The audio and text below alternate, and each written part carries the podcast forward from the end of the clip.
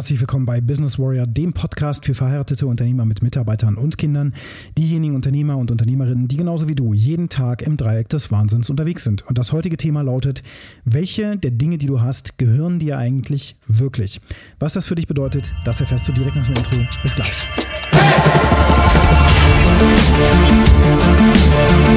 Ja,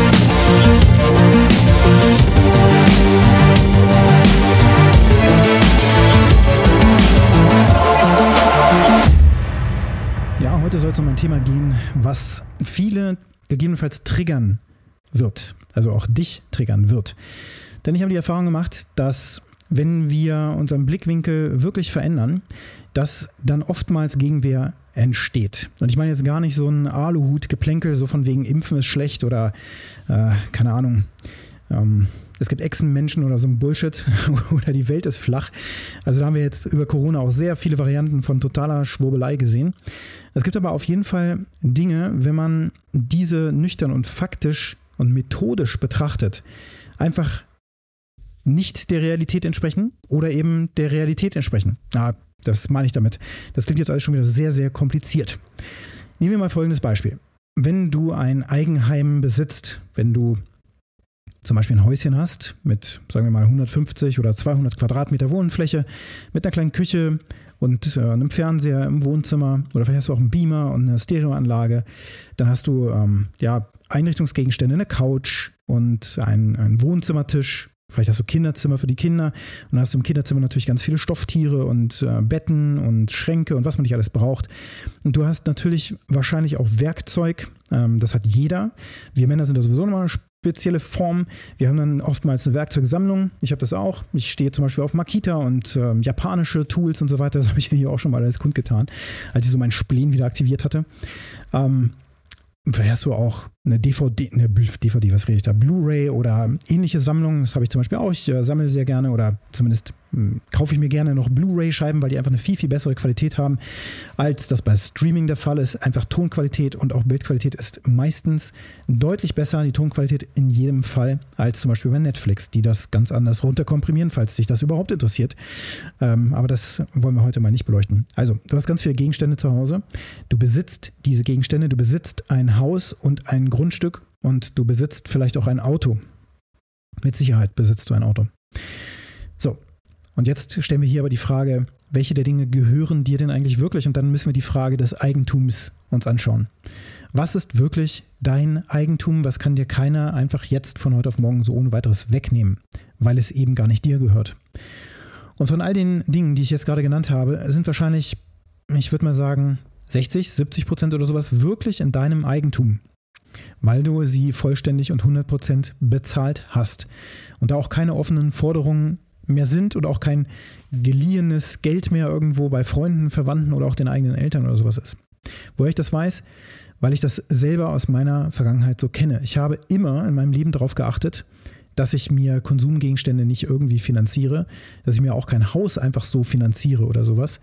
Denn an dem Punkt und auch ein Auto nicht finanziere, privat zumindest, weil an dem Punkt, wo wir das machen, muss uns immer klar sein, dass das, was wir da zu Hause stehen haben, gar nicht uns gehört, sondern der Bank. Das ist Eigentum der Bank.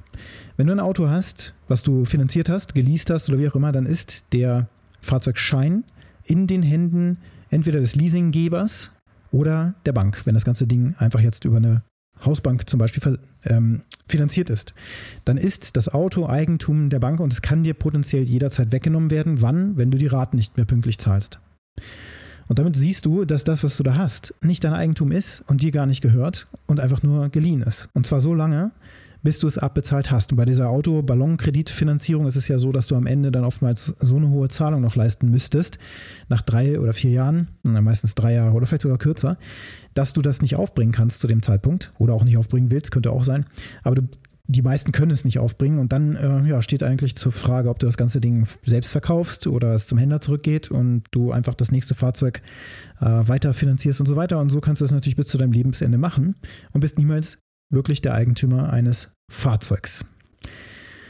Das hat also seine Vor- und Nachteile. Bei einem Leasingfahrzeug, wenn das jetzt zum Beispiel auf dem Unternehmen ist, ähm, hast du natürlich den Vorteil, dass der Leasinggeber auch dafür verantwortlich ist, dass das Fahrzeug die ganze Zeit gewartet ist. Du hast da halt keine Zusatzkosten. Also da macht das dann durchaus wieder Sinn.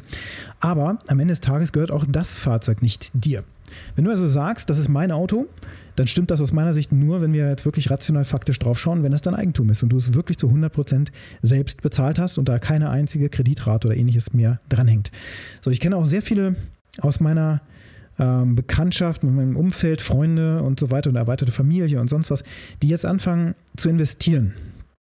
Privat, sich eine Solaranlage aufs Dach setzen, ähm, ihre Heizung abändern, Wärmepumpen einbauen und so weiter, was ja jetzt alles gepusht wurde durch den Ukraine-Krieg.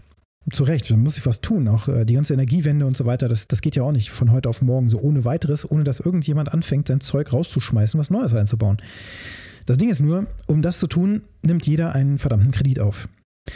Und rechnet sich das auch alles schön. Ich habe auch mit vielen gesprochen, die dann immer so ähnliche Dinge sagen, wenn man einfach mal fragt, okay, und wie viel hast du dafür ausgegeben? Ja, so 30.000 oder 40.000 für die Solaranlage. Und äh, dann frage ich, okay, und wann amortisiert sich das Ganze nach wie vielen Jahren oder Jahrzehnten?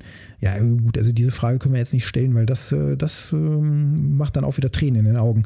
Also so eine Antwort oder ähnliche kriege ich dann.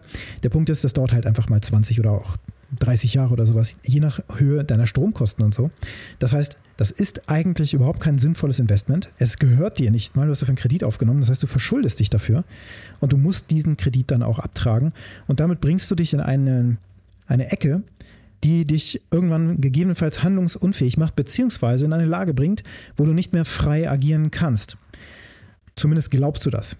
Denn Schulden gegenüber einer Bank zu haben und diese abtragen zu müssen, und vor allen Dingen auch ja, in so einer Art Zwangskorsett zu sein. Das hilft anderen, denen gegenüber du verpflichtet bist, zum Beispiel als Angestellter in einer Firma, wo du arbeitest. Hier gibt es ja zum Beispiel auch Konzerne, Großkonzerne, die in Management-Ebenen auch oftmals sehr gerne eben ähm, Mitarbeiter nutzen im oberen Management und so weiter, die bestimmte Lebenssituationen aufgebaut haben, von denen sie auch wissen, ob die ein Eigenheim haben, wie viel die dafür bezahlen und so weiter und so fort, die sich oftmals auch gerne übernehmen, die mit Bonuszahlungen rechnen und so und dann eben auch sich ein bisschen größeres Haus hinstellen und schwuppsdiwupps kann der Konzern diese Menschen fernsteuern.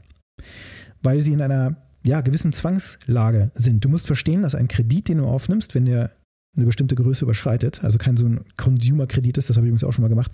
Äh, ich habe mir mal eine PlayStation 3 für 0% finanziert beim Mediamarkt. Ähm, was hat die gekostet? 300 Euro oder so. Und ich habe es gemacht, weil ich einfach so dachte, hm, also 0%, dann nehme ich doch das Geld und äh, investiere das irgendwie. Also ich habe das natürlich hochgerechnet, wenn ich das jetzt für, für größere Investments machen würde und so weiter. Das ist eine 0% Finanzierung natürlich eigentlich immer gut, weil du kannst das Geld, was frei wird sozusagen, wenn du es denn hast, dann kannst du das natürlich investieren auf der anderen Seite und damit mit Aktien oder sonst was äh, kannst du dann natürlich entsprechende Prozente holen. Oder manchmal reicht dann, in dem Fall würde, hätte noch gereicht, das Ganze auf ein Tagesgeldkonto damals zu legen oder ähnliches. Da hatte man ja noch seine 2 oder 3 Prozent Zinsen oder sowas. Oder waren es nur noch 1,6%, ich weiß es nicht mehr, aber auf jeden Fall nicht null. Und somit ist es natürlich dann besser, das Geld einfach äh, auf der Bank zu haben und dann die Raten abzuzahlen, anstatt es einfach direkt zu kaufen.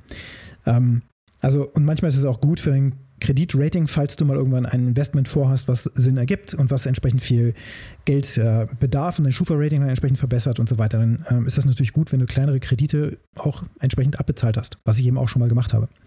Einfach nur falls ich mal in die Situation komme. Aber wenn du jetzt anfängst, dir auch ein Haus hinzustellen und dann kommt noch Solar aufs Dach und dann kommt noch die Wärmepumpe rein und dann kommen noch alle möglichen Zahlungen und dann kommt Inflation, so wie jetzt, und dann kommt ähm, eine Arbeitsmarktlage, die sich vielleicht auch irgendwann verschlechtern wird und so weiter und so fort, dann kommst du in eine Situation, die dir Angst macht und wo du dann Dinge tust, die du eigentlich nicht tun willst und du bist die ganze Zeit in der Unfreiheit, weil dir die ganzen Sachen nicht gehören und eine fette Fußfessel geworden sind, weil du die ganze Zeit für die Bank arbeitest. Schau mal auf dein Leben, wie viele der Dinge, die ich hier bisher aufgezählt habe, die wirklich gehören, dein Eigentum sind oder der Bank oder einem ja, Vermieter gehören. Wenn das so ist, dann arbeitest du für diese Menschen.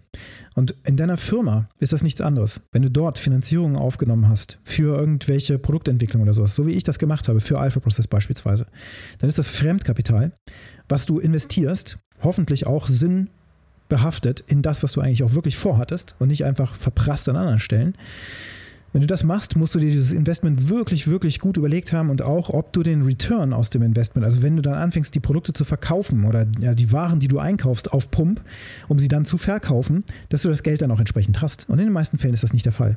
Ich kenne so viele Unternehmer, die sich auch dahingehend ein Hobby aufgebaut haben, dass sie einen Online-Shop haben, dafür Waren auf Halde eingekauft haben, sich ein Lager voll gemacht haben, was sie günstig bezahlt haben und dann irgendwie 5.000 bis 10.000 Euro erstmal Schulden aufgebaut haben und noch keine einzige ähm, kein einziges Produkt oder sowas verkauft haben über ihren Online-Shop und sich dann fragen, okay, wie kommen denn jetzt die Kunden in meinen Shop? Und das ist genau falsch rum.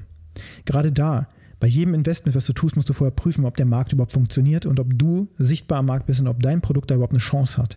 Das machst du, indem du Werbung schaltest auf Dinge, die vielleicht noch gar nicht oder nicht in ausreichender Menge da ist, sodass du einfach, weiß nicht, zehn ähm, Produkte einfach hast, zum Beispiel zehn Tastaturen für Computer oder sowas. Und diese zehn Tastaturen, die bietest du dann über einen Online-Shop, den du dir schnell einrichten kannst, für wenig Geld an schaltest Werbung drauf, guckst, dass du da organisches Marketing machst und so weiter. Und das machst du erstmal eine Weile, bis die ersten Käufer reintrudeln. Und wir wollen hoffen, dass das eben mehr als zehn sind und du dann eben sagen kannst, hey, stopp, ähm, tut uns sehr leid, aber wir sind jetzt vollkommen ähm, überlastet von den ganzen Bestellungen. Wir können jetzt leider nicht so kurzfristig liefern, wie wir eigentlich ähm, hier Ihnen noch ja, versprochen haben. Ähm, wir können in drei Wochen leider erst wieder liefern und wir hoffen, dass sie trotzdem treuer Kunde bleiben und uns das nachsehen. Einige werden vielleicht abspringen, aber andere bleiben eben. Und dann hast du den Markttest eben auch bestanden und dann kannst du anfangen, mehr von diesen Produkten zu ordern und sie zu verkaufen, eben just in time und nicht Lager voll machen und hoffen, dass der ganze Mist verkauft wird. Denn du weißt nie, wie sich der Geschmack verändert oder ob du irgendwas dir auf Halde legst, was plötzlich keiner mehr braucht. Im Grunde so eine Art ChatGPT-Effekt, den du überall haben kannst ja, oder auch Elektroautos. Plötzlich kauft keiner mehr den Golf bei Volkswagen. Den Golf 8 will praktisch niemand mehr haben, weil er auch technische Defekte oder Probleme hat. Ähm, und alle natürlich auch gucken, okay, jetzt sich noch so ein Neuwagen, so ein überteuertes, überteuertes äh, Golfmodell da irgendwie für über 30, 40.000 Euro zu holen, das macht doch gar keinen Sinn.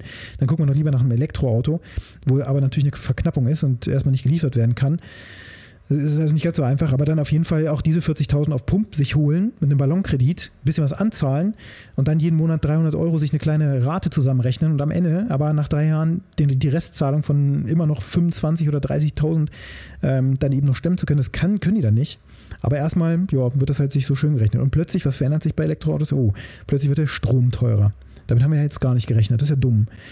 So, und in diesem in diesen Momenten, die du alle nicht vorhersehen kannst, ist eine Finanzierung immer der schlechteste Weg. Also eine Finanzierung sollte nur in den aller, aller seltensten, am besten niemals Fälle gemacht werden. Ganz einfach. Sondern es wird verdammt nochmal darauf gespart und es wird darauf hingearbeitet, dass du bestimmte Investitionen machen kannst. Oder aber deine Investition ist so wasserdicht, dass du eben eine Fremd, ein Fremdkapital beisteuerst und aber auch dafür Leute findest, die das, die das tun. Und am besten ist es dann auch nicht unbedingt eine Bank. Aber wir gucken uns hier halt einfach auch nochmal an, was davon, was ich hier aufgezählt habe, ist eigentlich dein Eigentum. Und das gilt auch in deiner Firma natürlich. Ist deine Firma wirklich dein Eigentum? Oder sind die Anteilsverteilungen durch äh, Beteiligungen, wenn du eine Kapitalgesellschaft hast, doch gar nicht so, dass du Alleinherrscher bist? Dass vielleicht doch noch irgendwie ein anderer Geschäftsführer bei dir mit rumfummelt. Und wenn du genau darauf guckst, dass du eigentlich nur Angestellter eines Unternehmens bist, nämlich ein Geschäftsführer, könnte das sein. Ich habe mit so vielen ähm, auch kleineren, mittleren Unternehmern jetzt zu tun gehabt, die dann da zwei äh, Geschäftsführer beschäftigt haben. Der eine davon, dem gehörte die Firma tatsächlich mit 90 Prozent und der andere hatte 10 Prozent Anteile. Und beide haben sich irgendwie als selbstständig äh, mir vorgestellt und Unternehmer und so weiter. Und ich denke mir so, hm, Moment, aber nur einer hat da wirklich recht. Und das gefällt natürlich nicht, wenn dann jemand hört, Mensch, du bist eigentlich nur Angestellter. Bist du wirklich frei? Bist du wirklich Unternehmer oder bist du Angestellter an, in deinem Unternehmen? Und das geht auch so weit, dass wenn du eine Kapitalgesellschaft hast, zum Beispiel eine GmbH, die unterhalb von 500.000 Euro Jahresumsatz macht, dann macht es überhaupt keinen Sinn, eine GmbH zu haben, sondern ein Einzelunternehmen. Das mit der Haftung, das könnte natürlich vielleicht wichtig sein für die Kunden, die dich beauftragen. Vielleicht. Das wird aber auch manchmal viel heißer gekocht, als es gegessen wird. Und am Ende des Tages auch Fremdfinanzierung und so weiter oder für bestimmte Haftungen, für, für bestimmte Dinge haftest du als Geschäftsführer oder Inhaber der Firma dann sowieso. Das heißt, es macht gar keinen Sinn, das Ganze mit dieser Haftungskomponente ähm, und dann auch als Kapitalgesellschaft mit dem fetten Jahresabschluss, den du machen musst und die Buchführung und so weiter, die auf einem ganz anderen Niveau sein muss, viel komplexer ist. Du keine Privatentnahmen machen kannst und dir dann auch vielleicht manchmal überbrückungsmäßig weniger Gehalt oder manchmal wieder ein bisschen mehr Gehalt zahlen kannst. Und dann ist das auch von der Besteuerung noch ein bisschen äh, blöder. Und du bist da auf der Gehaltsliste und kannst sowieso erstmal nur maximal das verdienen, was da im Monat eben drin ist. Verdeckte Gewinnausschüttung musst du aufpassen und Bonuszahlungen und so weiter. Das geht da alles nicht ganz so einfach. Also da bist du plötzlich in einem Korsett drin, was du gar nicht wolltest. Und viele haben eine GmbH am Laufen, die irgendwie unterhalb von 500.000, vielleicht ein bisschen über 200.000 oder sowas macht. Und das ist einfach keine GmbH. Es ist eigentlich ein Einzelunternehmen. Kleiner Tipp, du kannst immer noch ein Einzelunternehmen gründen und deine GmbH mit diesem neuen äh, gegründeten Einzelunternehmen verschmelzen. Auch das ist möglich. Also gibt es Wege raus und die machen das Ganze wesentlich flexibler. Und dann stellst du fest, oh, das gehört mir jetzt ja wirklich. Und mit diesem, es gehört mir jetzt ja wirklich, kommt auch gleichzeitig auf der anderen Seite, mit großer Macht kommt auch große Verantwortung, eben die Verantwortung. Der Kopf hängt in der Schlinge. Vorher hing der Kopf in der Schlinge, konntest du dir aber schön reden, gegenüber der Bank. Ja, das Auto muss abbezahlt werden, der Kredit muss abgezahlt werden. Der Kopf ist in der Schlinge bei der Bank aber du hast es dir schön geredet und dann, wenn du wirklich anfängst, selbstständig zu sein, wenn du wirklich anfängst, deinen eigenen Cash zu nehmen und in etwas hineinzustecken, da trennt sich der, die Spreu vom Weizen. Dazu gehört die Verantwortung zu übernehmen und dazu gehört auch Mut und das ist der Schritt, der eigentlich nötig ist. Und jetzt ist nur eine Aufgabe zu tun. Nach dieser Episode, nachdem du sie gehört hast, schau bitte mal in deinem Leben, was dir wirklich gehört. Was ist dein Eigentum und nicht, was ist dein Besitz. Besitz am Ende des Tages ist nichts wert. Noch dazu, je mehr Dinge du besitzt, desto mehr besitzen dich die Dinge. Das ähm, nebenbei habe ich mir nicht selbst ausgedacht, sondern das kommt aus dem Film Fight Club. Ein ganz interessanter Filmtipp jetzt hier am Ende dieser Episode. Wenn dir dieser Podcast gefallen hat, dann hinterlasse mir eine positive Bewertung auf der Plattform, wo du ihn gerade hörst. Und wenn du mit mir zusammenarbeiten möchtest, zum Beispiel im Bereich des Business Consultings mit Business Warrior, dann kann ich dir es nur wärmstens empfehlen, dass du mich kontaktierst über die Kontaktdaten, die du in den Shownotes findest. Ich freue mich von dir zu hören und jetzt wünsche ich dir einen ganz erfolgreichen Tag.